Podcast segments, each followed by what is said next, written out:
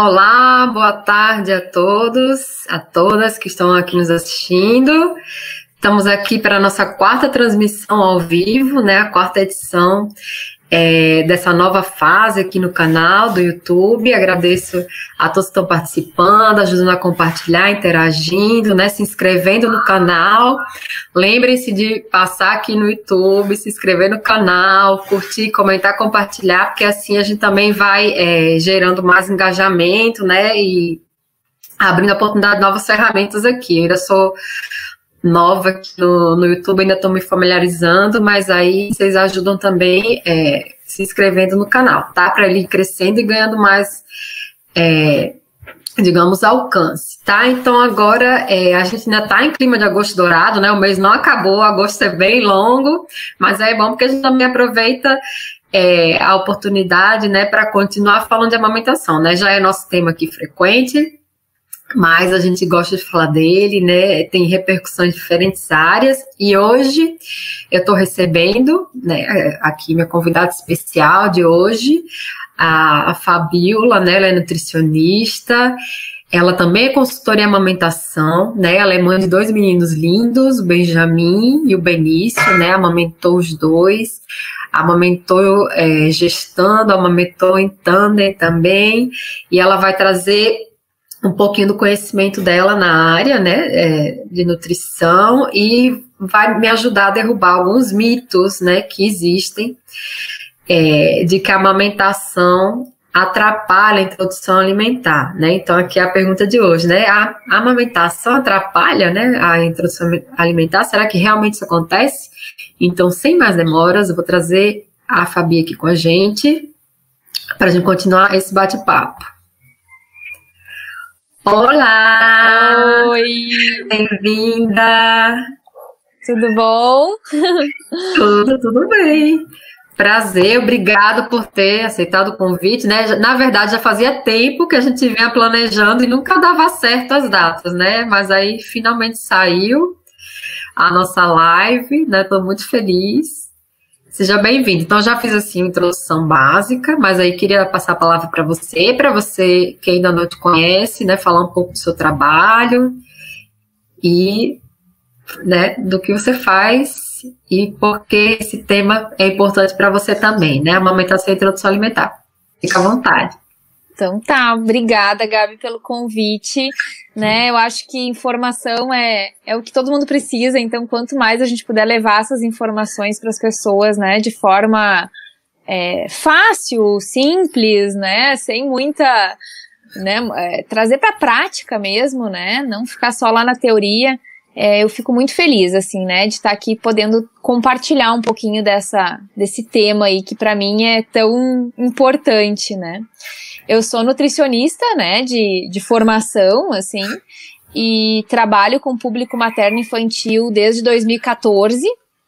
Então, já venho nessa caminhada aí já há bastante tempo, assim. E eu acho que como muitas das mulheres que trabalham com o público materno infantil, é, me vi mundo profissional também quando entrei nele, né? Então, quando eu me tornei mãe, é que eu comecei a buscar informação e estudar mais sobre é, a maternidade em geral.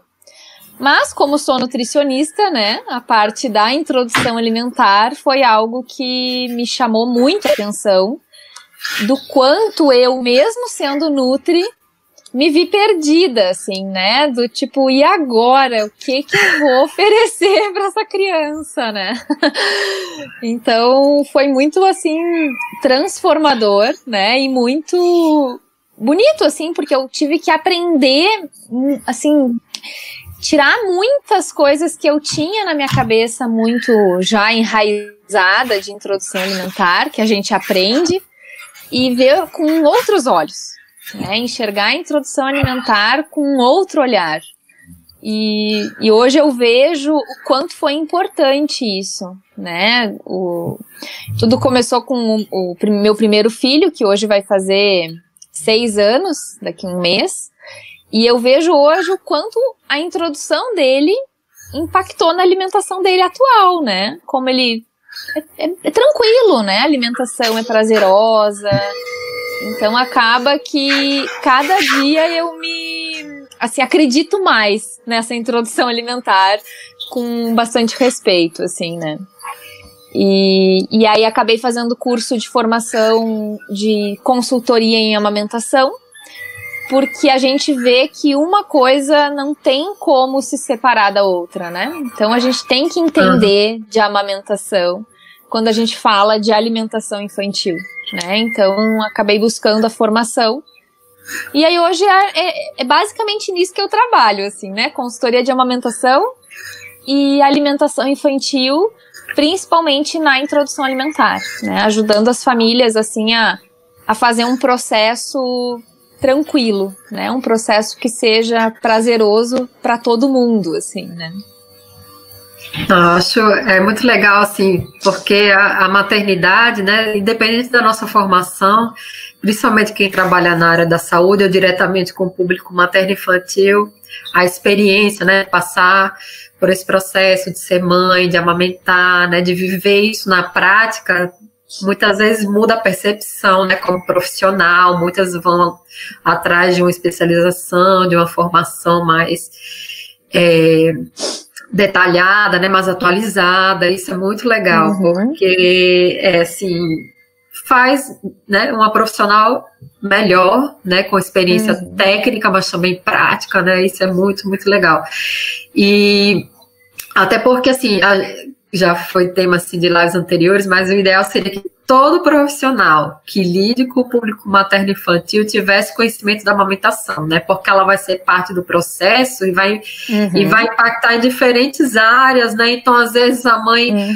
é, vai no pediatra, escuta uma coisa, vai na nutricionista, escuta outra, no psicólogo, escuta outra coisa, né? Às vezes precisa ver outra especialidade médica por alguma questão, às vezes, que acontece com a mãe, com o bebê, escuta outra coisa. Uhum. Então, é tão complicado, né? Às vezes, é, é, pensar a vida e a amamentação, né, em diferentes contextos, quando a gente termina escutando tanta coisa assim, né, algumas nada a ver, algumas desatualizadas, né, e aí gera uma tensão, né, uma, uma Uhum. que é desnecessária, na verdade, né? Como você falou da sua própria experiência, né? Quando a gente faz as coisas né, com informação, de forma consciente, é um processo tranquilo, que deveria ser um processo tranquilo, né? Um processo bacana, assim, de ai, que coisa nova, né? Experimentar algo novo, termina gerando muita pressão, né? Às vezes até pela maneira, né, como a, como a informação chega à mãe que está vivendo esse uhum. momento da introdução alimentar, né?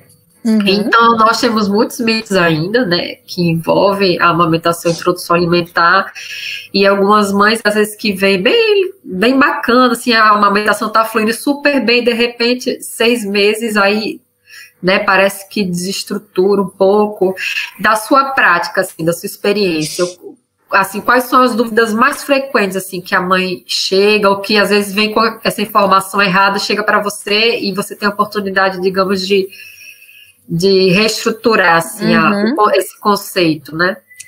Sabe, Gabi, que tu falou uma coisa que eu concordo muito contigo, assim, é, todos os profissionais tinham que ter o mínimo, né, da informação em relação à amamentação, né? Quando a gente diz que a amamentação não é só responsabilidade da mulher, né? Mas de todo que todo mundo que cerca ela ali também tem um, um pouquinho de responsabilidade em cima daquela amamentação. Os profissionais de saúde têm um peso muito forte, né? Então, aquela mulher que às vezes recebe uma informação inadequada de um profissional de saúde, é, pesa bastante, né? Talvez na, na escolha dela e na decisão que ela vai ter em relação a, a amamentação, né? E na introdução alimentar, o que a gente vê é que além dessa questão profissional, tem muita coisa social no meio, né? Muitas questões assim fortes, né, que vêm já de práticas né, de muito tempo atrás, assim, né? E, e difíceis de mudar, né? Difíceis de a gente conseguir quebrar esse esse mito em relação a isso, né? Então a gente está numa. Cada dia que eu penso assim, uma informação importante sobre a introdução alimentar, às vezes me vem na cabeça, mas eu vou falar isso de novo. Mas aí a gente vê o quanto a gente precisa falar, né? E é. falar, e falar, e falar, né? Eu acho que um, um, um, exemplo bem clássico, assim, é, é o quando começar a introdução alimentar, né?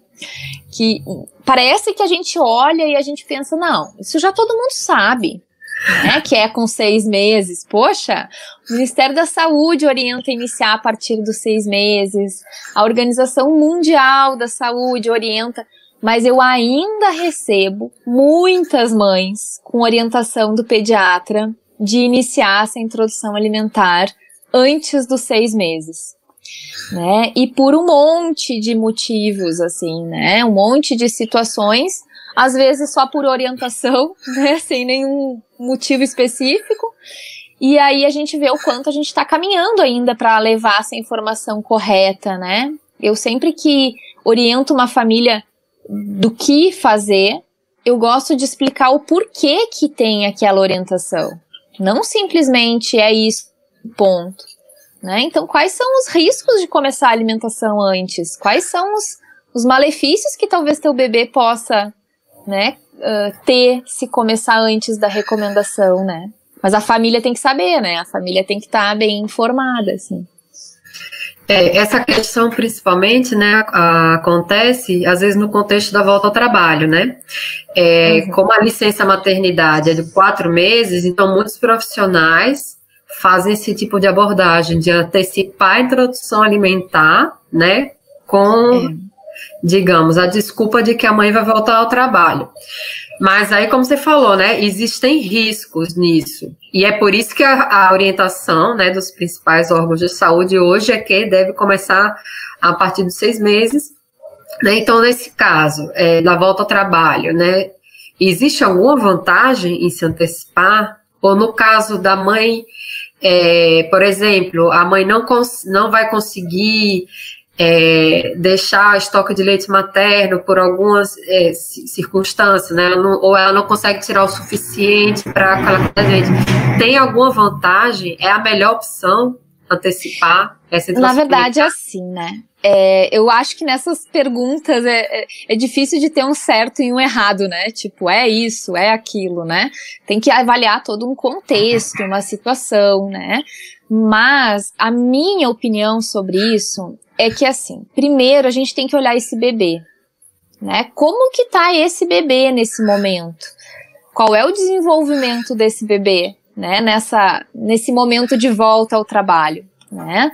Porque vamos imaginar assim, uma mãe que vai voltar ao trabalho com quatro meses, a gente vai ter um bebê ali, de, né? Um desenvolvimento de um bebê, da, tanto na amamentação mas quanto um desenvolvimento motor, né? Um desenvolvimento é, que a gente não consegue enxergar, mas um desenvolvimento digestivo que ele está tendo, está se tendo mais, os órgãos estão ficando mais maduros e a gente não consegue enxergar isso, né? Uh, nesse caso, eu gosto de tentar, claro, né, sempre orientar a mãe que é possível a volta ao trabalho, né, talvez com um pouquinho de algumas é, tem que ter um pouquinho de, de organização ali para conseguir fazer as ordenhas, para conseguir fazer o corpo entender que vai ter, além da amamentação, alguns momentos de, de retirada de leite, enfim. Mas vamos imaginar agora, isso daí quatro meses é um, é um bebezinho ali, que ainda os sinais de prontidão estão muito longe ainda de estar tá presente.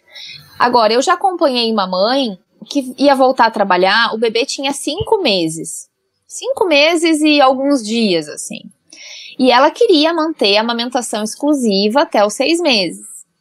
Só que era um trabalho muito estressante, ela não, não conseguiu se organizar com antecedência, foi no meio da pandemia também, teve várias questões, assim, uhum. né? E, e aí ela me perguntou, né, Fabiola, qual a tua opinião, né? Iniciamos a introdução alimentar ou eu inicio com uma, um leite artificial? Né? E aí a gente avaliou aquele bebê, a gente fez um, um, um teste com aquele bebê de como que ele reagiria com o alimento e ele se saiu muito bem, né? Ele estava assim dentro da capacidade dele, uh, pronto para comer, de experienciar, de né, de brincar com o alimento. Então a gente deu, né, algumas orientações bem práticas, assim, né, de como que tu vai posicionar esse bebê, de como vai ser a oferta desse alimento. Mas aí, nesse caso, a gente antecipou a introdução alimentar, né? Mas foi um caso bem específico, assim, né? Agora, antecipar, às vezes, com uma mãe que tá em casa, né, disponível para aquele bebê, ou que dentro da rotina de volta ao trabalho, ela vai ter a disponibilidade de uh, amamentar aquele bebê, né? Ou mora perto do trabalho. Enfim, acho que são vários pontos a serem, né, colocados no papel para chegar a uma decisão, assim, né? Assim, mas em linhas gerais, podendo, né, manter a amamentação exclusiva, ou até no caso da mãe não conseguir, né, completar esse estoque, um aleitamento misto, aí esperando os seis meses, seria, né, em linhas gerais, o recomendado, até porque você mencionou uma coisa importante aí agora, que além da idade, né, a recomendação diz que nós devemos olhar os sinais de prontidão do bebê, Isso. né? Uhum. Então, assim, quais seriam esses sinais? O que é que a mãe assim, precisa observar, porque às vezes até bebês que já completaram seis meses, uhum. né, que assim, completou, fez o, o, né, o mêsversário, completou uhum. seis meses, pronto, aí já começa, né, tem algo mais é. que a gente precisa olhar aí, fala isso, um pouquinho e, sobre isso. E tu sabe que a gente esquece, né, a gente não dá bola, às vezes, para duas palavras que eu gosto sempre de frisar, né, a orientação é iniciar a partir do sexto mês né? Não é zero mês e, e zero minutos ali, né? Fez seis uhum. meses, completou, já tá, né? Então é a partir do sexto mês, né? Então a gente, por isso que a gente tem que olhar cada bebê, né? Não adianta a gente dizer isso serve para todo mundo. Então talvez vão ter bebês que vão estar prontos para comer com seis meses e dois, duas semanas, tem bebês que de repente vão estar prontos para comer com sete meses, né? Tem sinais de prontidão que a gente consegue olhar, que a gente consegue perceber no bebê, né? Observando, né? E eu acho que o mais é, assim, que tem mais, assim, importância nisso tudo, né, no desenvolvimento motor desse bebê, é ele sentar, né, ele conseguir ficar sentado, sem apoio de mãos, porque qual é o primeiro, o que, que a gente observa primeiro no bebê? Que ele senta e ele vai com as duas mãozinhas para o chão, né? Então ele fica apoiado nas mãos, sentado. Então, seguido eu pego mães que eu pergunto, mas ele já senta sozinho? Já, já senta. E aí, quando eu peço uma foto ou um vídeo, é o bebê que está sentado, mas ele está com as duas mãos apoiadas no chão né? E aí eu faço a pergunta para a mãe, né? Com que mão que ele vai comer? Né? Se ele tá precisando das duas mãos para se apoiar, ele não vai ter mão para comer. Ele ainda não tá pronto para levar um objeto, um, um alimento para boca sozinho, né? É, então, o sentar sozinho e sem apoio é o principal sinal de prontidão que a gente pode ter num, num bebê, que a gente vai conseguir observar, né? Que a gente vai conseguir olhar e ver. Ele está sentando sozinho, tá? Tem outros sinais de prontidão que com seis meses eles já normalmente já estão bem craques, assim, né? Porque eles vêm treinando.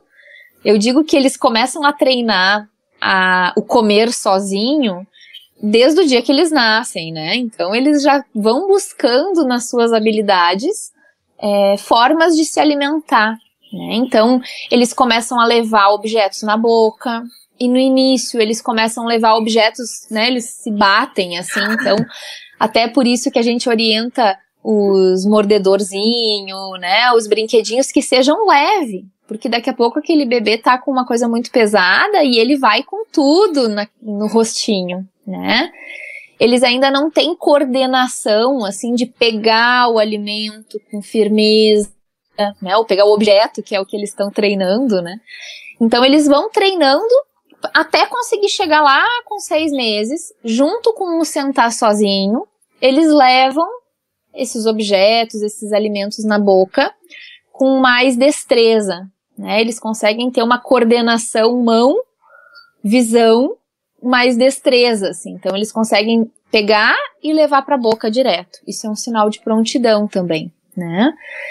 É, mas eu acho que o sinal de prontidão que mais vale para mim, né, é o interesse da criança no comer, né? É a curiosidade que parece que de uma hora para outra aquele bebê desenvolve, né? Era um bebê que olhava o alimento e estava tudo certo. E um belo dia parece que ele quer pegar aquele alimento e levar para a boca. Então, tá sentado sem apoio, né? Leva os objetos, os brinquedinhos na boca com bastante destreza, né? E tem esse interesse no alimento, né? Um bebê que está se mostrando pronto para comer. Uh, só que eu gosto de falar, Gabi, que tem sinais de prontidão que a gente não consegue visualizar. Né? Então, por exemplo, essa, essa prontidão é, digestiva a gente não consegue ver, a gente não consegue uhum. medir, né? Então, a questão da produção de enzimas muda, né? O corpo ele tem que o leite materno, ele tem um tipo de digestão maravilhosamente fácil, né, adequada para aquele bebê, não dá trabalho nenhum, digamos assim, né, em toda a parte digestiva daquele bebê, né, não, não é um alimento que tenha desafios ali para aquela digestão do bebê. E o alimento sólido, ele vai ter resíduo, ele vai ter fibra, ele vai ter outros, outras nutrientes que vão precisar de uma prontidão digestiva daquele bebê.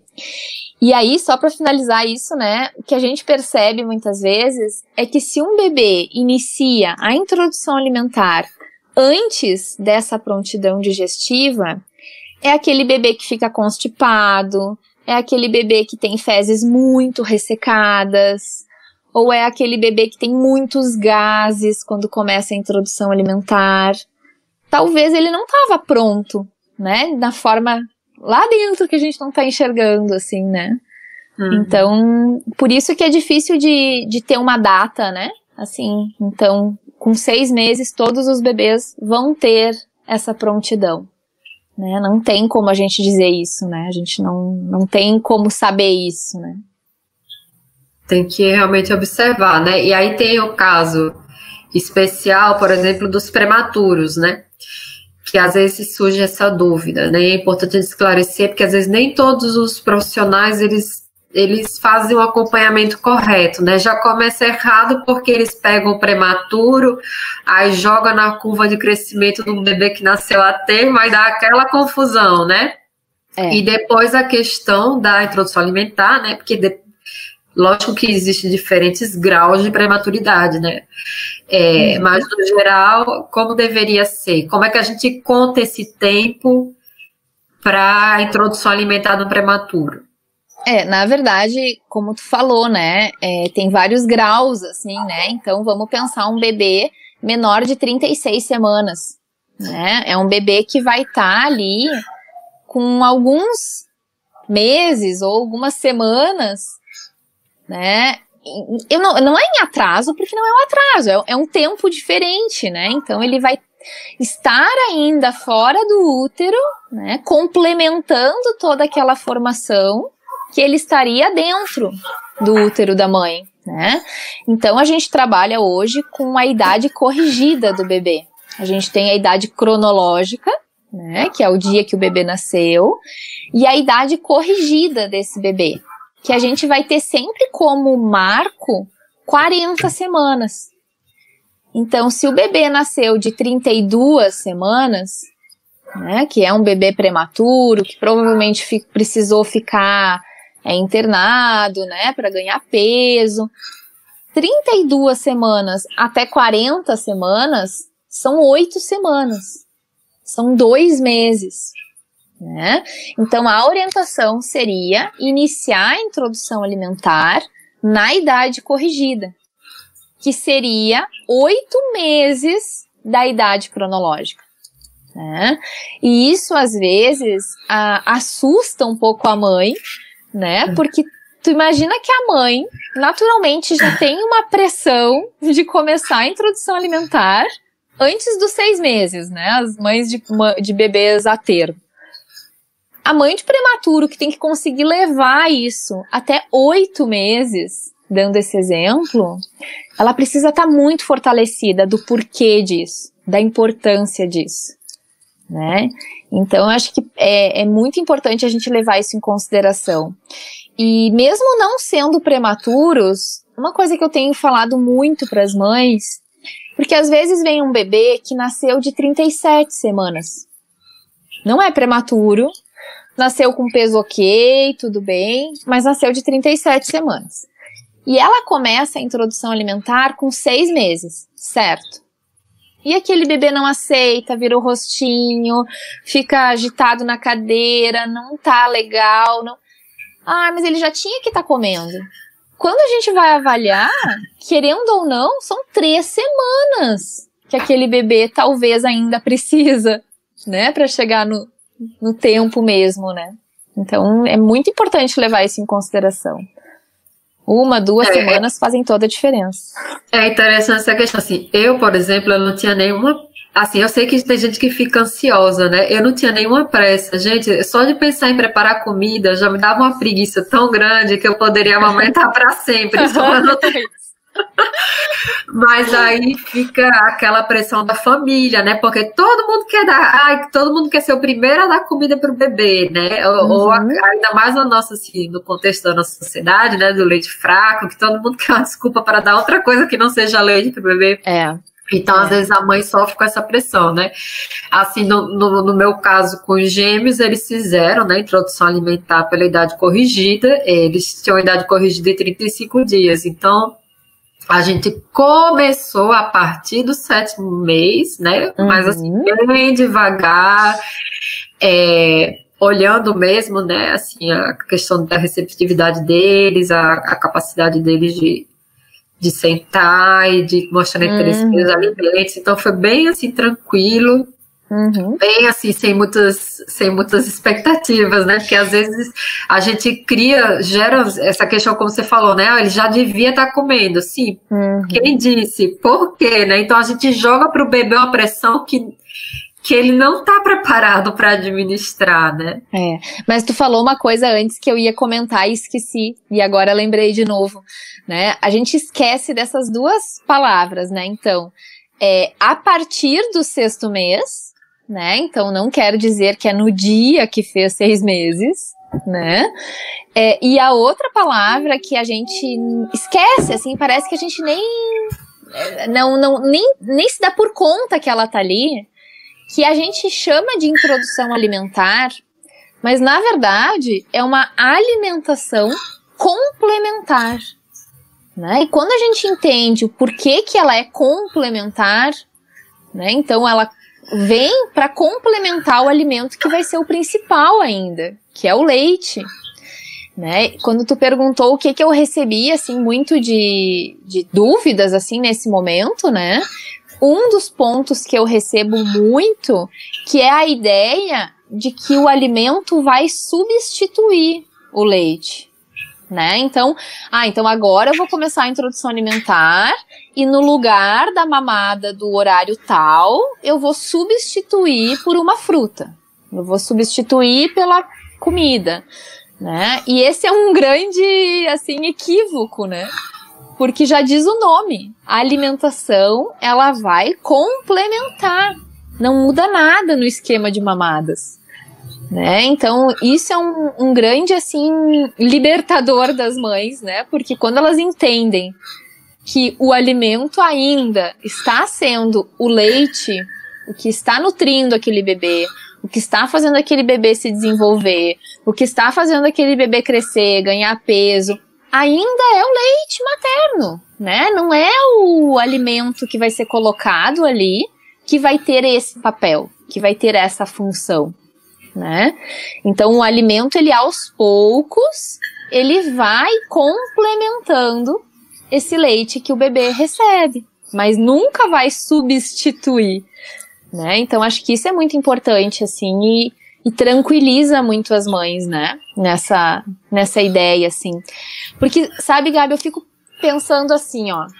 Eu sempre tento colocar as mães, é, a gente faz várias, vários exercícios durante as consultas, né? Mas é interessante a gente se colocar no lugar daquele bebê, né? Onde a referência de comida, onde a referência daquele bebê de buscar nutrição para matar a fome, né, para buscar os nutrientes, é o leite. Né? Então ele tem isso associado, de que quando ele tem fome, ele mama. De quando o corpo dele precisa de nutrientes, ele mama. De que quando ele tá né, incomodado ali, que né, quer, quer, quer matar a sede, tá com calor, é a mamada. É isso que ele tem de referência. Por seis meses, a gente ensinou isso para ele. E a gente quer que na primeira semana o bebê aprenda que não, que agora não é mais assim. Que o que vai encher a barriguinha dele é, é essa fruta. Né? Então é, é muito. É, a gente tem que ter muita empatia por aquele bebê, né? De entender que é muita novidade para ele. Né? O leite materno é um alimento. E a gente já começa a oferecer ali, né, na primeira semana, sei lá, 10, 15, 20 tipos de alimento para aquele bebê. Então a gente tem que ir com muita, né, um olhar muito mais amplo para esse momento, né? Onde o, o objetivo, né, que é o é a bandeira que eu levanto, né, é apresentar os alimentos para o bebê e nunca introduzir os alimentos para o bebê. Né? Então, quando eu introduzo os alimentos, já dá uma sensação de que ele tem que colocar para dentro, né? Ele tem que introduzir. E quando eu vou com o olhar de eu estou apresentando, eu me detenho a outras questões, né? De apresentar textura, apresentar cor, apresentar o aroma daquele alimento, né? Então, pegar aquele bebê, levar junto até a cozinha, tirar da fruteira a fruta que tu vai oferecer para ele, descascar na frente. Isso é apresentar o alimento. Né? Então acho que tem que ir mais com um olhar assim nesse sentido, né, do que só de introduzir assim. Não, e aí esse, isso leva para outro ponto assim que é uma dúvida frequente, né, que é a questão da livre demanda é, depois que a gente começa a introdução alimentar, né? Porque algumas mães elas vão ser orientadas é, a limitar a demanda, né? Às vezes, já escutei relatos de mães, né, que chegaram no pediatra, o pediatra falou, livre demanda, chegou até aqui, esquece livre demanda, agora esse bebê tem que comer, né? Daí uhum. impõe a mãe esse peso, né? Então acabou a livre demanda, né? Você já falou, o leite vai ser o principal alimento ainda, né? Durante todo o primeiro ano de vida. Então a gente não mexe, né? Não deveria mexer na livre demanda. Né? A livre uhum. demanda continua junto com a apresentação dos alimentos, né? Mas aí existe outra questão também que às vezes está associada, né? Que alguns profissionais dizem, não, mas o problema é que não pode mamar porque o leite, o leite materno ele atrapalha a absorção de determinados alimentos, né? Então essa fica uma dúvida das mães, né? De que uhum. não pode amamentar antes, não pode amamentar depois. Então, qual seria a orientação, digamos, correta a respeito desse tema? É, na verdade, é, é é triste, né? Mas é verdade, porque é o que, é o que a gente escuta, né? Tipo, o, o profissional orientando que então o alimento, que ele, o bebê não vai comer se ele continuar tendo leite em livre demanda, né? O leite acaba sendo o, o que está atrapalhando a introdução alimentar, né? E, e aí quando a gente vai numa expectativa de quantidade, né? Então o bebê tem que comer X gramas, né? Tantas colheradas, né? E o bebê não tá pronto para comer isso tudo. A culpa que vem para isso, ah, é porque ele mama, né? Se tirar a mamada, ele vai comer, né? A gente escuta, é só deixar com fome que ele vai comer, né? Então a gente escuta horrores, né? E aí Oi. Oi. Voltou aí. Voltou. uh, eu acho que o, quando a gente entende o principal.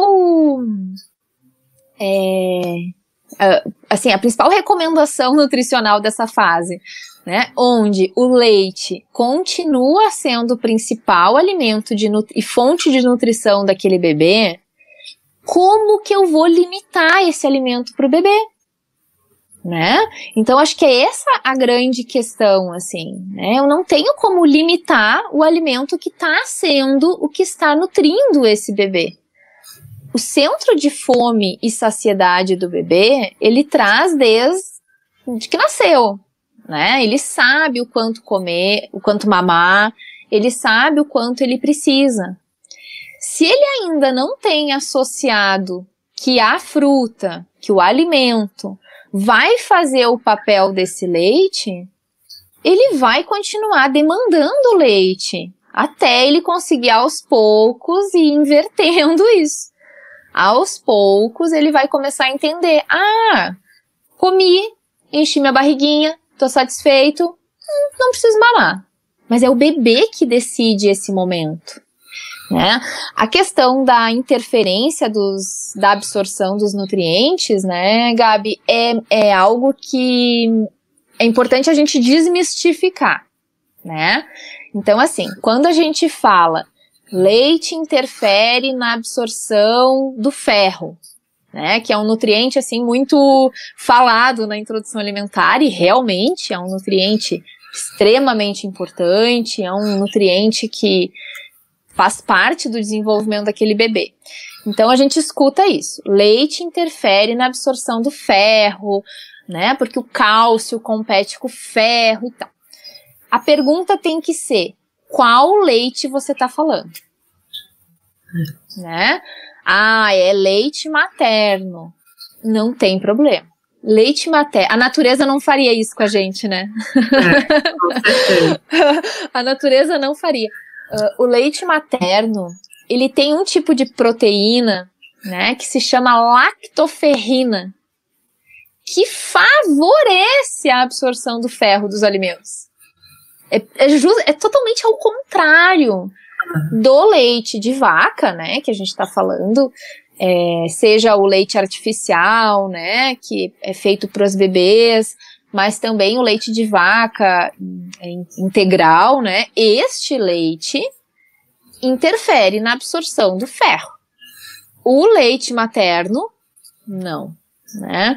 Já dizia Dr. Carlos Gonzalez, né, que leite materno pode ser antes, durante e depois a refeição, né? Ah, com certeza. Porque ele não não prejudica, né? E uma coisa que eu falo que Assim, eu vejo que as mães se tranquilizam muito, assim. Eu recebo muita mãe que me diz assim: Ah, Fabiola, ele não quer nem sentar na cadeirinha.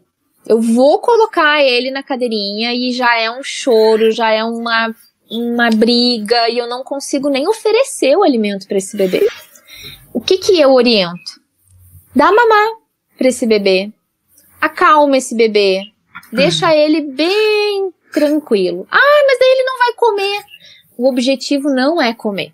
O objetivo são experiências positivas com o alimento. Então, se ele ir para a cadeirinha com fome, a experiência não vai ser positiva. Ele vai ficar angustiado porque ele não sabe que o alimento vai saciar. Então, alimenta ele e leva ele para a cadeirinha para experienciar o alimento por curiosidade, né? Uh, às vezes o bebê ele precisa sair da cadeirinha, né? Às vezes até por uma questão até de sede, que às vezes a gente não sabe se comunicar. Então, às vezes, um lugar muito quente é um bebê que precisa dar uma, uma mamadinha ali entre a refeição e volta a comer lindamente, né? Então, eu acho que é importante a gente desmistificar isso, né? É, o leite materno ele não vai atrapalhar a introdução alimentar. Né? Então ele o, o, alimento não vai ser não, nesse momento o alimento não é nunca vai ser né superior ao leite materno onde ele não pode tomar leite materno para comer os alimentos né? eu não não acredito nisso mesmo assim. Na verdade, assim, todo tipo de estratégia é, que significa assim boicotar, né?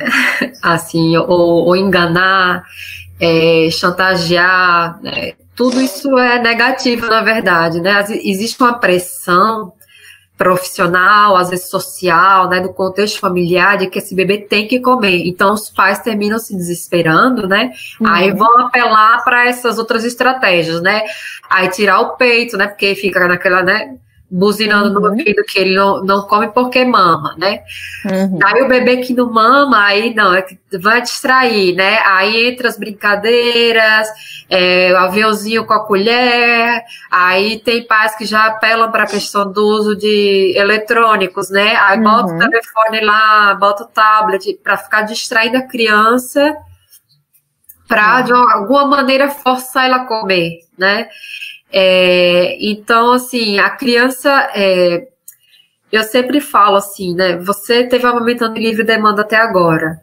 Né, você é, teve atendendo seu bebê, né? Respeitando os sinais que ele estava dando de, de fome, de saciedade então, começa a introdução alimentar, você precisa continuar acreditando nisso, que seu bebê ele vai continuar dando sinais de fome e uhum. saciedade. Então, se ele não quer comer, se ele não está aceitando, porque ele não está com fome, ele não precisa daquilo, né? E aí eu acho que toda essa questão nasce justamente dessa pressão, né?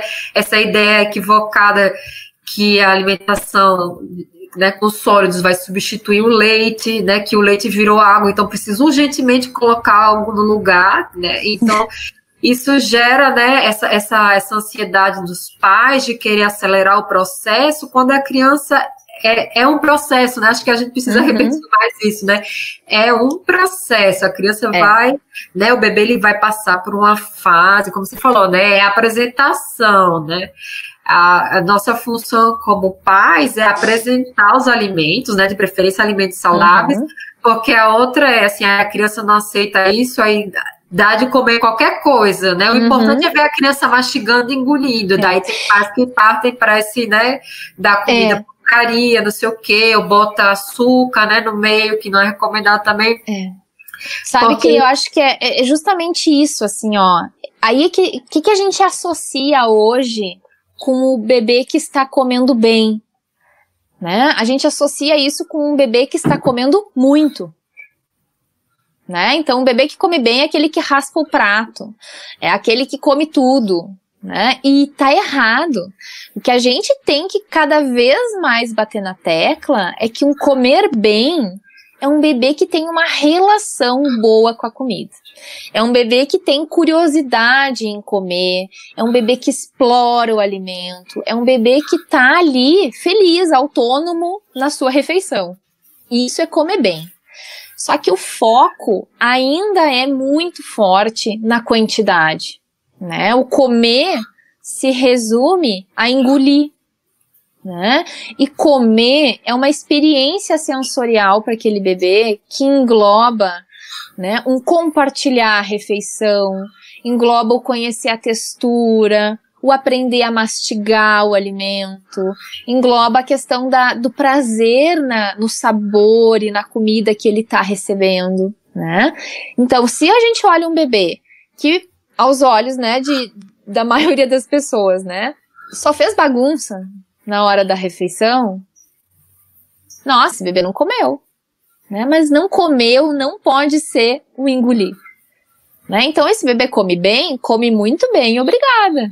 No tempo dele, na quantidade dele, de, de acordo com os sinais de prontidão dele. Né? É, essa, essa questão do, do processo né, é muito incrível de a gente uh, observar isso e perceber o quanto os bebês fazem um passo a passo para aprender a comer sólidos, né? Porque aprender a comer eles sabem, né? Eles mamam, eles comem, né? Mas os sólidos é um processo que eles têm, né? E quando eu falo para as mães, né, de tipo, observa qual é o processo de aprender a falar. Olha como demora para um bebê aprender a falar. Né? Então a gente tem todo um passo a passo daquele bebê que vai aos pouquinhos aprendendo a falar. O comer não poderia ser diferente, né? Então, o primeiro passo do aprender a comer, ele é muito sutil, né? É aquele bebê que está levando os objetos para a boca, que daqui a pouco vai ter a oportunidade de levar um alimento para a boca, vai ter que aprender a manipular aquele alimento dentro da boca, né? Então é todo um, processo assim, né? Não é algo que vai se desenvolver de um dia para o outro, né? Também é um pouco da gente é, usar situações, né, do dia a dia para avaliar, assim, para avaliar, dar uma nota de que tipo de mães nós somos, né? Então, aí termina virando assim, né? O bebê que come bem, você é uma boa mãe. Se seu bebê não come bem, você não é uma boa mãe. Então, aí são pesos e, né, que a gente traz para para cima, como se fosse que a gente não tem o suficiente, né, para carregar. Então são coisas, né, às vezes são é, uma questão assim, né, de social que termina se impondo, né? Você já explicou aí perfeitamente a diferença de comer bem, né? Que não é comer tudo. E acho que é importante, você falou antes da questão da empatia, né? E às vezes a gente é, perde é, assim a referência do que significa isso. Talvez se a gente tivesse a compreensão de que esse momento vai impactar na relação que essa criança vai ter com a comida pelo resto da vida, uhum, uhum. talvez a gente fizesse as coisas com um pouco mais de paciência e respeito né? Como você é. falou, o mais importante é a relação que essa criança vai criar com a comida, mais do que quanto ela come. Nossa. Né? Porque às vezes a gente, a gente é, quando né, eu mencionei essa questão de respeitar os sinais de fome e saciedade, quando a gente diz para a criança coma mais, a gente está dizendo, você não sabe o que o seu corpo quer, eu sei. Então você está impondo de fora para dentro a necessidade que uhum. ela sabe que não tem. E ela começa uhum. a duvidar de si mesma, né? E daí Exato. mais para frente vem toda a questão dos distúrbios alimentares, né? E uhum. as pessoas com compulsividade alimentar e tantas outras coisas que poderiam ter sido evitadas se essa criança tivesse sido é, amamentada corretamente, se tivesse sido respeitada uhum. na fase de introdução alimentar. Né? Então a gente precisa também pensar é, é, que esse processo ele tem repercussão a longo prazo. Né? Então, é. como pais, é, às vezes mesmo se blindar né, desse tipo de cobrança e desse, desse tipo de pressão, às vezes, né, do próprio contexto familiar, mas entender de que, peraí, isso aqui, esse uhum. processo, ele tem, tem uma repercussão é, né, grande no, pelo resto da vida do meu filho. Então, vamos, assim, vamos, vamos tomar com calma, né, é. e tu sabe que agora talvez a gente está num momento diferente, né? Mas uh, antes uh, da pandemia, enfim, que os bebês começavam nas escolinhas, né? Então, que as mães me procuravam para dizer, ah, mas como que vai ser agora na escola, né? Enfim. E aí eu sempre dizia que era muito importante a família, né, conversar com a escola ou até com alguém que vai cuidar desse bebê, né, durante que a mãe vai estar tá ausente, a família vai estar tá ausente, né? Da importância de a gente passar isso, né? Essas questões que são realmente importantes da introdução alimentar e deixar muito bem claro de que o objetivo ali não era ver um bebê comer muito. Por quê? O que, que eu percebi, assim, né? Que é, é uma forma de, às vezes, o cuidador falar justamente como tu falou, né? Tipo assim, olha, foi tudo muito bem, ele comeu tudo. Parece que aquilo dá uma certa tipo, ah, então tá, né? Tá, então comeu tudo. Tu chegar na escola, né? Ou no, na pessoa que ficou com teu bebê e ele te falar, olha, ele não quis comer nada, né? Passou a tarde inteira e ele não quis comer dá uma, uma falsa sensação, né, de que, poxa, tu não cuidou direito, né? Não comeu, né? Então, o quanto a gente precisa mudar essa, que é muito enraizado isso, né? De que um bebê comer bem é um bebê comer muito, né? Repetir. Nossa, se repetiu então é porque porque ficou muito bem, né? E na verdade não, tá muito longe disso. Né, tá muito longe, assim. O nosso papel, a gente tem que lembrar que a gente ah, tem uma divisão de responsabilidades nessa introdução alimentar, né? E o nosso papel como cuidador, como responsável, é oferecer o alimento para aquele bebê. E aí a gente vai oferecer um alimento adequado, na preparação adequada para aquele bebê, num momento adequado, né, no ambiente adequado. Tudo isso é o nosso papel. Agora, a responsabilidade de comer é só do bebê. Ninguém mais pode assumir essa responsabilidade. Como comer, quanto comer, se vai comer, isso é o bebê que tem que, res, res, né? Ele que tem que ter a, o respaldo e a autonomia para decidir, né? Mas a oferta é nossa. Então eu acho muito assim, é, né? A gente vai ao longo dos anos escutando coisas e pensa assim, né? Cada vez que a gente escuta, a gente repensa. A gente tem a, culturalmente a, a fala, né, de que ah, eu dou comida pro meu filho, né? E a gente tinha que mudar isso, né? Eu ofereço o alimento pro meu filho, né? Porque o dar é aquela mesma sensação do introduzir, né? Então, tipo, vamos mudar um pouco, só a fala já faz toda a diferença, né? Então, eu proporciono com que esse bebê tenha momentos com o alimento e que ele vá se desenvolvendo na habilidade de, de comer, né? Não, isso aí é muito importante, né? A questão, o Gonzalez ele fala muito sobre isso, né, também. É, que às vezes dá aquele, aquela sensação, né, de ai, meu filho ele não come, né? Ai, meu uhum. filho não come, não come. Aí que ele fala, né, que a, muitas das questões de inapetência, né, da criança é justamente assim, o abismo que existe, né, entre as expectativas uhum. dos pais e o que aquela criança realmente precisa. Então, às vezes, o problema não é que a criança não come, ela uhum. não come o que os pais esperam que ela, que ela coma, né, mas ela tá comendo o suficiente. Então, às vezes, é esse tipo, né, de, de olhar sobre o, o processo, né, Uhum. E realmente entender de que é a criança que vai decidir, né, quanto uhum. comer, né, que a gente é, não precisa se preocupar com isso. E sabe, Gabi, agora eu tô falando aqui, né? Eu até acho que é uma das perguntas que veio, né, em relação ao método de abordagem de qual é o certo, enfim, de introdução alimentar, né?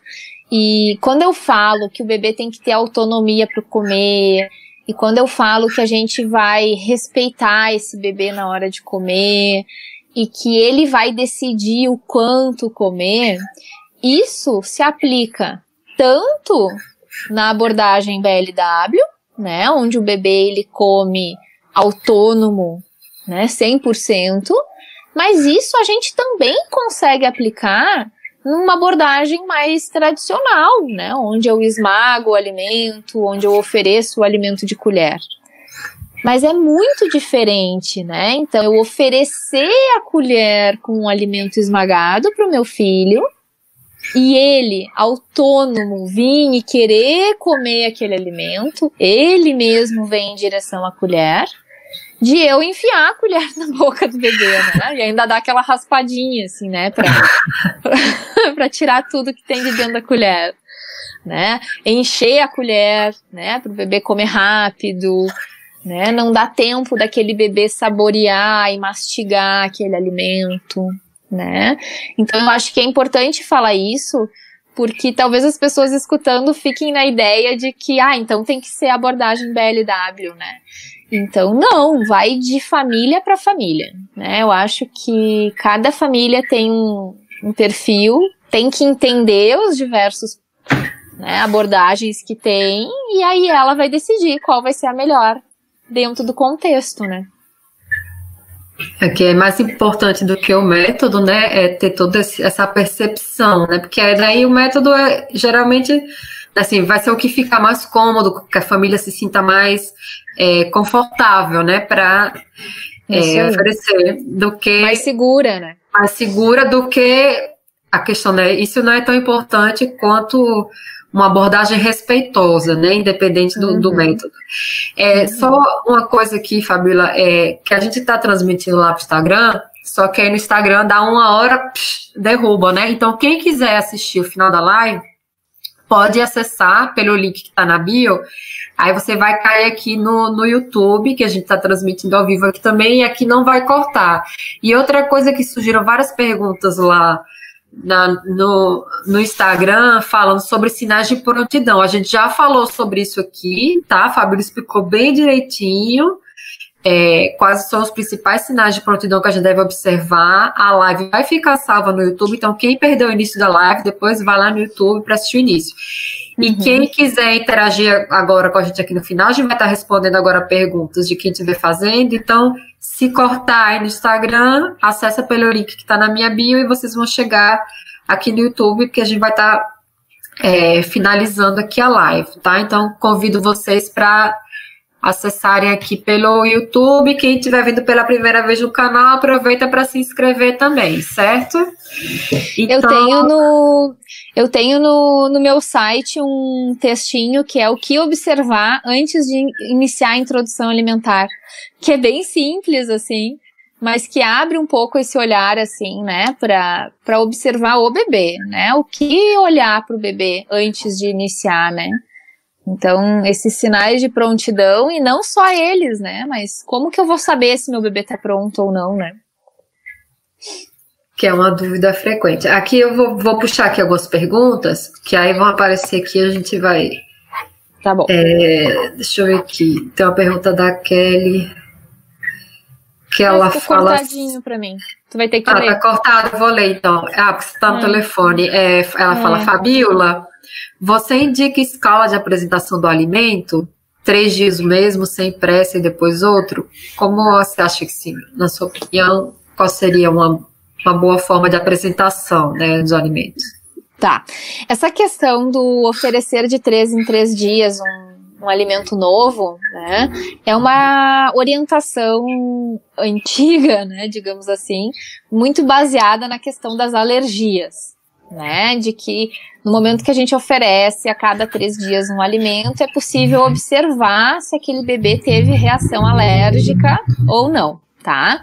Mas hoje a orientação é que não precisa esperar três dias uh, para mudar o alimento. Até qual é a minha visão sobre isso, tá? A gente demoraria, gente, uma vida para apresentar todos os alimentos, né? Então, como que eu vou fazer isso? Fora que vai dar um nó na cabeça da mãe, né? De se eu já apresentei, se eu não apresentei, se eu posso, se eu não posso. Eu não, não recomendo dessa forma, tá? Eu até sugiro, assim, tem uma sugestão de um cardápio de apresentação para o primeiro mês, assim, né? Que eu ofereço. Mas eu sempre acho importante a gente lembrar que quanto mais cedo o bebê entrar no cardápio da família, mais tranquilo é né? Então, eu sempre brinco, né, Gabi? Ah, tô planejada a dar é, mamão papaya pro meu bebê, né? A primeira fruta vai ser o mamão papai.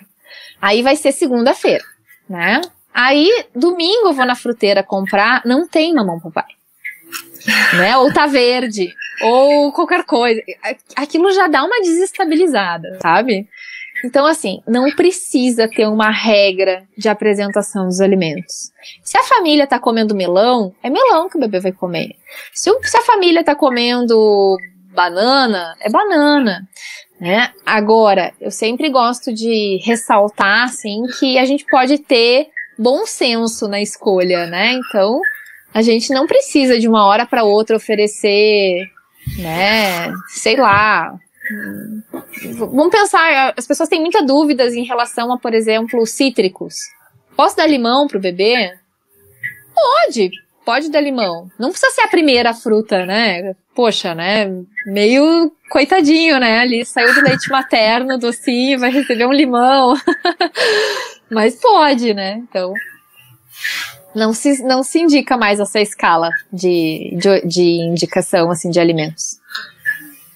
Na verdade, eu acho até que, assim, a, como você falou, né? Quanto antes comer a comida da família, a, esse período, às vezes, né, de introdução alimentar, é até uma forma de toda a família, hum. assim, pensar, né? Reformular a forma que come para o bebê poder comer junto, né? Então, às vezes, hum. até é, para né, os pais, você já tem um irmão mais velho e tal. É uma forma até de toda a família repensar a maneira como estão se alimentando, talvez trocar alguns hábitos né, alimentares é. por outros mais saudáveis, pensando no, no bebê que vai começar a compartilhar é. essa, essa refeição da família, né? É. De... Usar menos sal, né? Uhum. Reduzir o consumo de açúcar, que na verdade toda a família vai ser beneficiada, né, por é. esse tipo de mudança. Dentro de um possível, sabe, Gabi, uma das minhas orientações é sempre esse compartilhar a refeição com um bebê. Que é diferente também daquela plateia na hora do comer. Né? tipo, eu, eu, eu, por isso que eu disse, né? Eu faço sempre muitas brincadeiras assim com as famílias, né? Mas se imagina indo na casa de um amigo, de alguém, né? Essa pessoa serviu um prato para ti, uma coisa que tu nunca comeu na vida, né? Uma coisa tá, totalmente diferente, assim, que tu nem imagina, não tem nem ideia do que que seja, né? E aí ela vai te dar esse prato e vai ficar ali te olhando. Vai comer? Não vai? Quanto? Né? Tipo, gostou? Não gostou? É horrível, né? Essa plateia, assim, gera uma, né, uma ansiedade assim na gente. Então no bebê também. E o compartilhar uma refeição, a gente fica mais relaxado. Né? Porque aí o foco não é alimentar o bebê. O foco é compartilhar aquela refeição. Então eu tô aqui comendo minha comida e tô ajudando o bebê a comer. Mas é diferente de eu ficar na frente olhando o bebê comer, né? Não, amei esse exemplo. Eu vou, vou guardar para usar depois. Mas é isso mesmo, né? Imagina você na casa, sei lá, de algum amigo estrangeiro, né? De outra cultura, comendo isso, uma coisa uhum. diferente, né? Você uhum. fica e aí às vezes tem essa pressão, né? Se todo mundo tivesse preocupado em comer do seu prato, o bebê talvez estaria mais, né? Se sentisse mais confortável para explorar o próprio prato, para é, entender também é, Imitar, a questão, né? né? Imitar, né? Que a o momento da refeição, né, deveria ser um momento de prazer também compartilhado em família, porque a gente também não come só para encher a barriga, né? Uhum. É, o, o, comer tem toda uma questão assim é, social, uma questão afetiva, uma questão da uhum. é, do, do, compartilhamento de um momento, né? Talvez o estilo de vida que a gente leve hoje, né, que muitas famílias não comem juntas, é, por diferentes razões, às vezes na semana é corrido, horário de trabalho e tal, então fica aquela coisa muito solitária, né, do bebê sentado no cadeirão, uhum, com alguém uhum. na frente dele, né, assim, dando comida dando comida com pressa, né? Produzindo então, a comida. É. Então, às vezes, assim, mesmo nesses casos, às vezes vai estar só a mãe e o bebê, né? Mas seria legal que eles pudessem comer juntos, né? Que a mãe se uhum. sentasse também com o seu prato Exato. e os dois pudessem compartilhar e ele entender que está dividindo ali um momento que é muito legal, né? E talvez uhum. os fins de semana, no, no horário, numa das refeições do dia que todo mundo tiver em casa, né? Recuperar uhum. esse esse hábito de comer ao redor da mesa em família, que por aí às vezes se perde, né, na correria do dia a dia, é. mas que é quer muito legal um... para criança. É, quer ver uma, uma coisa que eu observo bastante às vezes, né? O bebê vai começar a introdução alimentar e em algumas casas eles acabam oferecendo o alimento para o bebê uh, na cozinha. Mas a família toda come na sala, né? Na sala de jantar. Mas a cadeirinha do bebê tá na cozinha né? É, eu acho que esses detalhes fazem a diferença quando a gente fala em aprendizado alimentar, né? Então, leva o cadeirão para a mesa, né? Leva o bebê para a mesa, onde todo mundo come, né? Então é importante assim ter o, o, é, essa noção assim, né, de que o bebê desde que nasce ele acompanha a família comendo, né? Ele pode pode ser que ele não estava pronto para comer, mas ninguém deixa de comer quando o bebê nasce. Todo mundo continua comendo e o bebê tá ali, olhando tudo, vendo isso. E chega um momento que ele quer compartilhar isso com todo mundo. Né? Então eu acho que isso é muito, muito legal, assim. São pequenas mudanças, né, que podem fazer toda a diferença. Às vezes para uma questão assim, né, de ah, para o bebê não perturbar na hora da refeição, a gente dá de comer antes para o bebê na cozinha, uhum. para depois a família poder aí faz o bebê é, dormir, sentar em paz. É, e aí ele, mas aí ele cresce sem essa percepção, né, de que é. a, a, o momento da alimentação é familiar, né? Então às vezes é. talvez eu tenha um pouco mais de bagunça na mesa, mas uhum. com certeza a experiência do bebê nesse processo vai ser muito mais rica, né? Vai é. ser vai ser muito mais assim, é, vão ter outras sensações ali envolvidas, né, é. né, do que simplesmente mastigar e engolir alguma coisa, né? É, é que nem, né, Gabi, a ideia dos horários, né, é, a gente ainda recebe, né, a maioria das mães ainda recebe a orientação de que a primeira frutinha é às 10 da manhã, a segunda frutinha é às três da tarde, né? Então tem um horário de, né, um relógio de parede ali determinando aquele bebê a hora que ele vai comer. E aí, isso é uma das primeiras coisas que a gente tem que trabalhar, né? O horário tem que ser um horário que o bebê tá bem. O bebê com sono, ele não vai querer explorar o alimento. Um bebê que tá com fome, ele não vai querer explorar o alimento, ele vai querer mamar. Ele tem associado a fome ao mamar né? Então, esse horário tem que ser um horário que se ajuste à rotina da família e à, à rotina do bebê.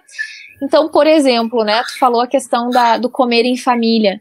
Às vezes um horário que toda a família consegue se reunir, às vezes é o café da manhã, né? Mas o horário do bebê é só às 10 da manhã. Então, né? Então acho que é essas inversões que a gente tem que fazer, né? É apresentar o alimento, é compartilhar, assim.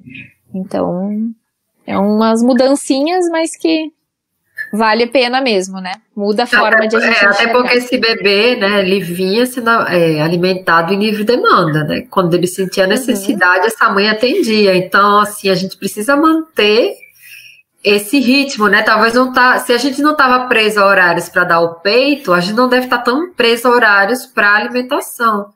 É. Né? Porque esse bebê ele vai precisar dormir, né? Então, às vezes, assim, uhum. esquece os horários. Pode até manter, assim, né, uma ordem, né? Porque a gente toma um café, uhum. por aí come um lanche, né? Uma fruta no meio da manhã, almoça, né? E tal. Mas sem aquele negócio que eu não vou fazer o bebê ficar acordado chorando para dar uma laranja, né? Ele pode dormir, é. quando ele acordar, eu ofereço. Então, às é. vezes, é, surge essa, essa né? A gente nunca se preocupou com o relógio, né? Então, tem coisas que a gente, sei lá, chega em introdução alimentar e parece que dá um. Dá um tilt.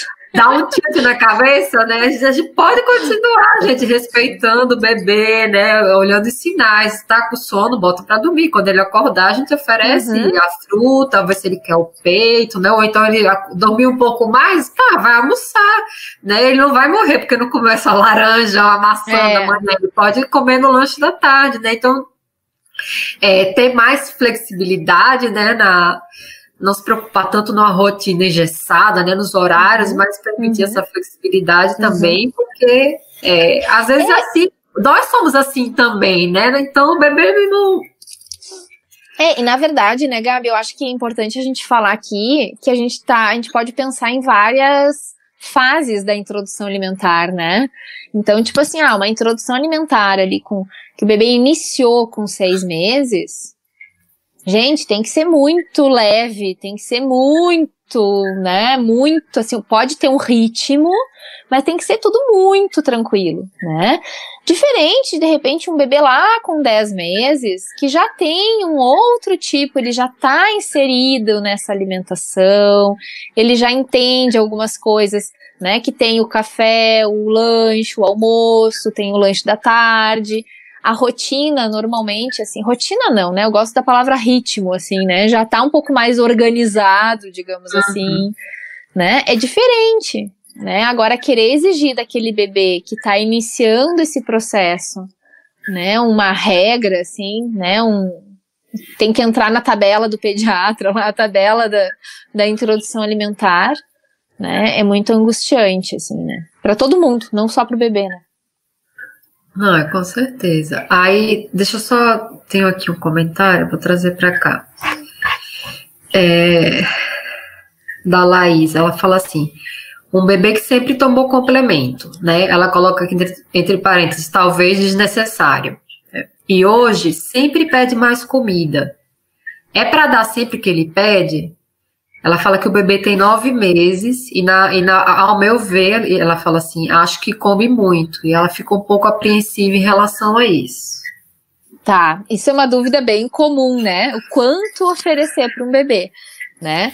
É, o que, que é importante a gente saber, tá? A gente não tem mais uma, assim, uma orientação de limitar a quantidade de comida para um bebê, né? Então, assim, não tem uma quantidade X que tem que ser para o bebê.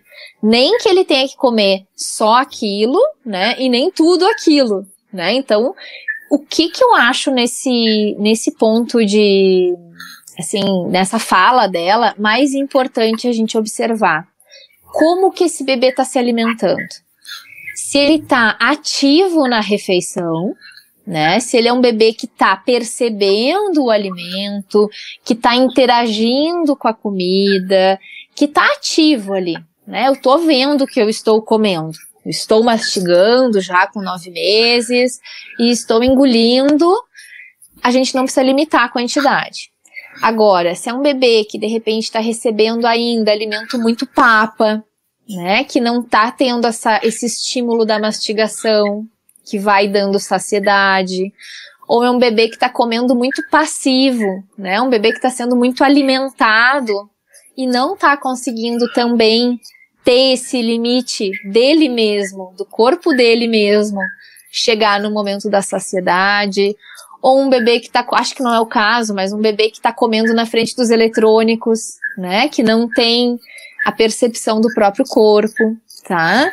Mas a minha sugestão para ela, né, é que observe isso e dê mais autonomia. Não sei como é, né, a alimentação dele, mas assim, tentar dar ainda mais autonomia para esse bebê comer sozinho. Porque aí, quando eles comem sozinhos, em pedaços que exigem mais mastigação, mais autônomos, eles estão mais atentos ao corpo deles. E aí eles comem o que eles precisam e a gente confia neles, né? Muito bom. E aqui tem mais uma dúvida é, da Rebeca. Ela fala assim: minha filha é de um ano e dez meses, praticamente só mama. Não come quase nada. Com a pandemia, trabalho remoto e fiquei mais disponível. Aí ela complementa no comentário de baixo: tenho medo de não estar suprindo as necessidades nutricionais. Bebês de um ano, um ano e pouquinho, sempre os comentários, né, de bebê que come pouco é nessa faixa etária, né? Por é. quê? Na verdade, assim, né? Aquele bebê de nove meses que come um montão ao olhar da mãe, né? É aquele bebê que com um ano, um ano e pouco, vai reduzir a necessidade energética, né? Proporcionalmente reduz essa velocidade de crescimento fazem eles comer menos e isso assusta, né? Porque como que um bebê de nove meses come um monte e uma criança de um ano e dez come tão pouco, né? E isso é fisiológico, né? Eu, eu, eu sempre tento dar, assim, o exemplo para a mãe que se isso não acontecesse, se o bebê continuasse ganhando peso como ele ganha no primeiro ano, seria um bebê que chegaria aos dois anos com 25 quilos, né? E isso é fora da curva, né? É. Então, eles têm que reduzir essa quantidade de comida, tá? Uh, agora, a, a, preocupação dela em relação à nutrição, né? É, eu sou, né? Acho que por isso que eu tô aqui, né, Gabi? Eu sou, assim, uma defensora do leite materno. Eu não consigo ver em nenhum momento o leite materno atrapalhando a alimentação desse bebê, ou o leite materno é, sendo prejudicando esse bebê, ou estando faltando, né? Eu acho que não é pensar no leite materno, mas é pensar talvez estratégias para que esse bebê tenha mais interesse pela comida. Mas não é tirando o leite materno que a gente faz isso, né? Então é inverso, assim tem que tirar o leite materno para ele comer mais. Tem que ser o inverso. Vamos fazer ele se interessar mais pela comida, que naturalmente ele vai mamar menos. né? É, é, diferente, assim, a, a forma com que a gente chega essa criança, né? Até porque é, o leite materno é um alimento muito rico, né? Um alimento nutricionalmente muito completo. Pensa só que ele é o mesmo leite que fez lá aquele bebê se alimentar seis meses exclusivo. Ele não perdeu os nutrientes agora, né? Então essa mãe pode ficar muito tranquila. Teria que avaliar o quanto é esse pouco e fazer esse bebê se estimular mais, se interessar mais de repente pelos alimentos, né? Mas não assim, não vejo nenhum prejuízo nutricional, assim, né, nesse sentido. Não, isso aí realmente é, é, é, bem interessante, essa questão, né? Da, às vezes, conhecer um pouco mais sobre o desenvolvimento infantil tira o peso, né, em determinadas fases, né? Às vezes acontece até com a amamentação, né? O bebê, ele ganha bastante peso nos primeiros uhum. meses, uhum. né? E depois, naturalmente, Uhum. Esse ritmo de crescimento, né, no que diz respeito ao ganho de peso, vai regulando e vai diminuindo. Eu sempre falo, olha, a tendência é ganhar cada vez menos e não cada vez mais, senão a gente ia criar uns monstrinhos, né? Assim. Exato. É, Pensa então... só, né? De uma forma muito prática, assim, o bebê finaliza o primeiro ano de vida, mais ou menos, com três vezes o peso de nascimento, né? Então, um bebê que nasceu com 3 quilos, mais ou menos, vai chegar com um ano com 9 quilos, né? 6 quilos. Agora, o bebê, depois que completa um ano de idade, ele vai ganhar, em média, né, durante todo aquele segundo ano, de 1 a 2 quilos. Então, a gente olha aquele bebê que ganhou 6, vai ganhar só 2, né? E isso assusta as mães, porque vem num costume ali, né, de um ganho de peso muito acelerado, assim, né? Mas é importante saber que é, é normal, é o esperado, é isso, né? Não, porque sabendo que é normal, a gente vai ajustar as expectativas, né, em relação à questão da quantidade de comida, né, e da, e da, uh, da amamentação em si, e do ritmo dele, né, porque às vezes, uhum. não sei, tem profissional que eu não sei mas aí fica aquela cobrança, né, gente? Não, não tem como, né? A criança ela vai, ela, é, se a gente vai nesse no respeito, né, ela vai comer o que ela precisa em cada fase. Nas uhum. fases que ela tá crescendo, ela vai comer mais, se alimentar uhum. mais, ou mamar mais, né? E nas fases que não, ela vai naturalmente diminuir a é. ingestão. E esse, o que você falou no final é muito importante, né? A questão assim de que a gente não precisa em nenhum momento, né, tirar o peito com esse objetivo, né? Porque a criança mesmo, quando ela veja que não é mais é, o momento, ela vai reduzir por si uhum. só, né? O foco para nada deve ser é, tirar o peito, né? Mas é, favorecer é isso a aí. criança, né? Oferecer. Não, por... até porque, né? Pensando nessa dúvida que a menina colocou, né? Daqui a pouco o que pode acontecer é ela tirar o peito e a criança continuar comendo a mesma coisa. É. Né? E aí, o que, que adiantou, né? Não ajustou nada, não, não. O objetivo não pode ser esse, né? Não, com certeza. Eu ia falar uma coisa. Ah, com relação a, ao leite materno mesmo, né? Você, defensora da amamentação, mas aí tem aquela questão, né? Tá, a introdução alimentar, né? A criança super bem, né? Os primeiros seis meses, tá Aí, é, se a implicância não veio aos seis meses, aí a implicância vai vir quando a criança completa um ano, né? Porque se o leite materno não perdeu a validade nos seis meses, perde no, no ano. Estragou aí já vem, é, estragou com o ano. Aí, lá, aí vem a pressão, né? Que já tá comendo super bem, vem a pressão para introduzir. Uhum. Tipo assim, ah, não, agora tem que dar outro tipo de leite, né? Porque o seu leite já não sustenta. Então, pensando numa criança que foi, foi amamentada exclusivamente, passou pelo processo de introdução alimentar, completou um ano. Uhum. Tem necessidade de introduzir outros tipos de leite na dieta dessa criança? Assim, ó, é, eu digo que a, a, coisa mais maravilhosa do leite materno é que é de espécie específico, né? É, é um leite de humano feito para um ser humano. As necessidades, elas estão ajustadas, né? Só aí né? O porquê que lá, vamos falar da vaca, que é a mais comum, né? Por que, que a vaca saberia mais das necessidades do que o nosso próprio corpo, né? Para aquele bebê, né? Então, é, não tem necessidade nenhuma de introduzir nenhum outro tipo de leite para esse bebê, tá? Agora, o que, que é importante a gente lembrar? Quando o bebê começa a se ter uma mobilidade, por exemplo, no caminhar, né, que ele começa a, a, a caminhar, a, fortalecer mais a, os ossos, a ter um crescimento ósseo mais acelerado, ele tem uma necessidade de cálcio bem importante, né? É, aumenta muito essa necessidade de cálcio. Assim como com seis meses aumenta a necessidade de ferro, com um ano aumenta a necessidade de cálcio. Mas o leite materno, ele é rico em cálcio, né? Ele é suficiente para aquele bebê que está recebendo leite materno, tá? Mas o que eu dou de sugestão, se é hábito e cultura da família, que a gente possa inserir os derivados do leite de vaca para aquela criança. Então eu posso oferecer um iogurte, né, natural, que seja iogurte mesmo, né, e não pseudo iogurte, né?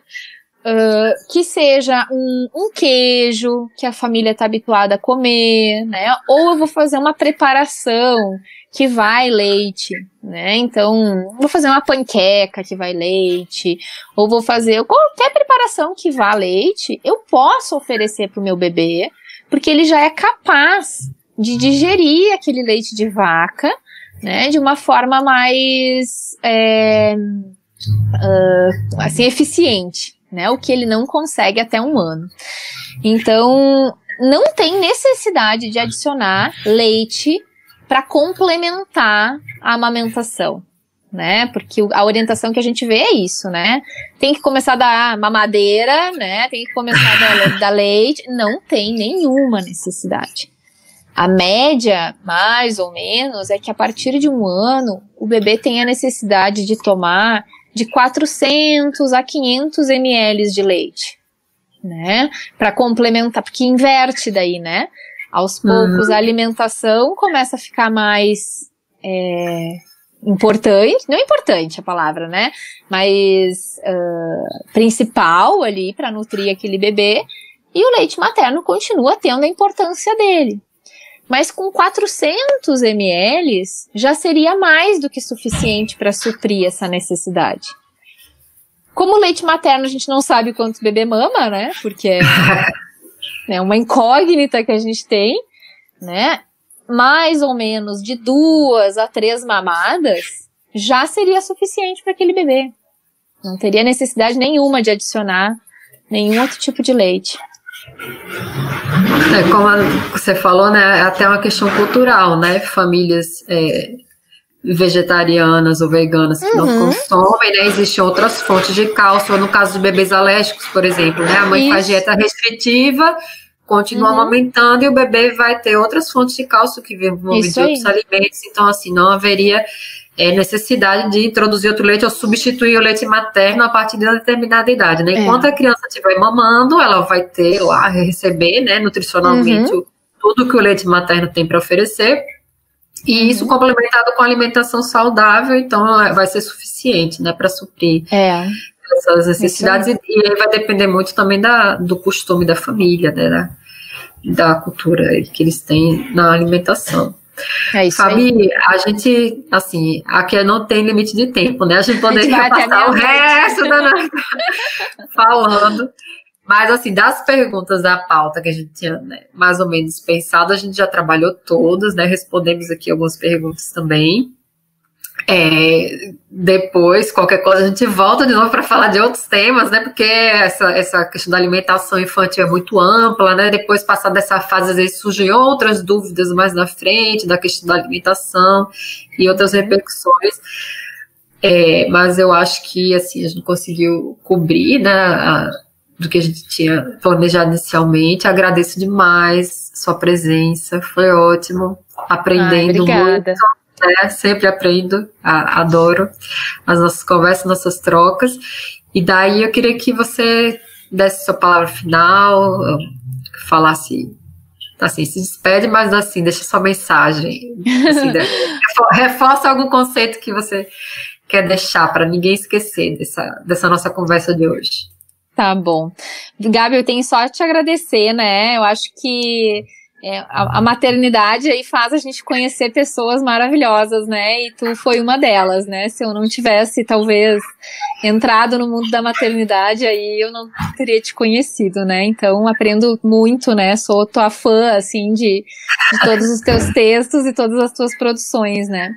E eu fico muito feliz, muito grata de ter tido essa oportunidade de falar um pouquinho, né? Porque a gente ainda precisa falar muito sobre isso, porque a tendência é a gente ver a nutrição, né, o papel da nutricionista na introdução alimentar com um olhar de o que pode e o que não pode comer. Né? O que, que o bebê pode e o que, que o bebê não pode.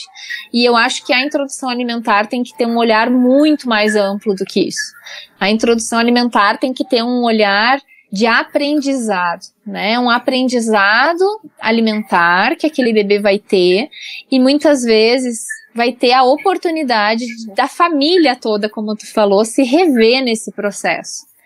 Então eu vejo um momento maravilhoso assim, né, de libertação de muitas pessoas com um olhar ao alimento, né, com mais prazer, com mais é, né, com um olhar mais amplo, assim, né, tirando a ideia só do, do comer com um sinônimo de engolir a comida, né, o foco não é a quantidade, o foco não pode ser na, na, nas gramas de comida ingerida por aquele bebê, tá?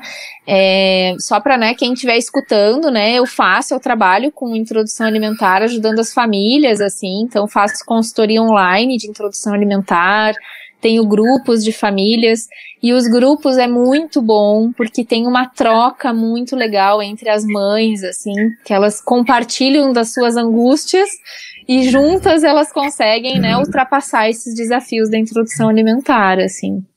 Então, quem né, quiser me procurar no Instagram lá, sempre fico colocando as dicas e colocando as orientações, assim, né, para se alguém quiser um atendimento mais individual. E muito obrigada, Gabi, mais uma vez, assim, pelo esse convite, né? De repente a gente volta aí com a parte 2, né? É, faz a sequência aqui do, do, do, episódio, né? Então aqui ó, na tela tá aparecendo, né? Nutrifabiola é o Instagram da Fabiola, tá? Então, como ela falou, da consultoria, cursos, acho super bacana essa troca, né? Porque a, a gente se sente menos ET, né? Às vezes compartilhando com outras famílias, a gente vê que tá todo mundo no mesmo barco, né? E esse, esse apoio é. é. muito bacana também. É, de grupo para principalmente quando a gente está experimentando uma coisa nova, né? Quando é a primeira uhum. vez que a gente passa por isso, ou quando é, às vezes o bebê tem uma característica especial, né? Que torna esse momento diferente, mesmo que a gente já tenha outros filhos, então é bem bacana. Então, depois, quem ainda não segue, vai lá no Instagram para seguir a Fabiola e também, né, que o conteúdo dela é, é, assim, principalmente a questão da introdução alimentar, alimentação, amamentação, conteúdo muito bom também para estar tá acompanhando e aí qualquer coisa entre em contato lá com ela é, para quem chegou depois, a live vai ficar salva aqui no canal, tá? Então, depois, quem perdeu o início, volta lá para assistir o começo. É, coloca, eu falei na chamada, vou repetir, né? Coloca o marido para assistir, a avó. é, isso aí. É, o potencial cuidador, né? É muito importante que toda a família é, esteja bem informada, né? Porque daí isso diminui muito a pressão sobre a mãe, sobre o bebê, né? uhum. né? Quando todos estão é, bem informados, né? Com informação atualizada e essa, essa visão do respeito, né? Em relação ao bebê é muito importante que seja compartilhada por todos, né? Que não uhum. seja só da mãe, mas por todos para que essa mensagem também que o bebê recebe, recebe possa ser o mais coerente possível, né, vindo de uhum. todo mundo. Então, Fabi, obrigada, obrigado pelo seu tempo, por seu conhecimento, obrigado por dividir com a gente tudo isso, né? E aí, então, até a próxima. Com certeza então, vai tá. ter. E agradeço todo mundo que esteve participando, interagindo aqui com a gente, né? Até o próximo programa. Então, boa noite a todos. Até, Até a próxima. Mais. Beijo, Obrigada. tchau, tchau.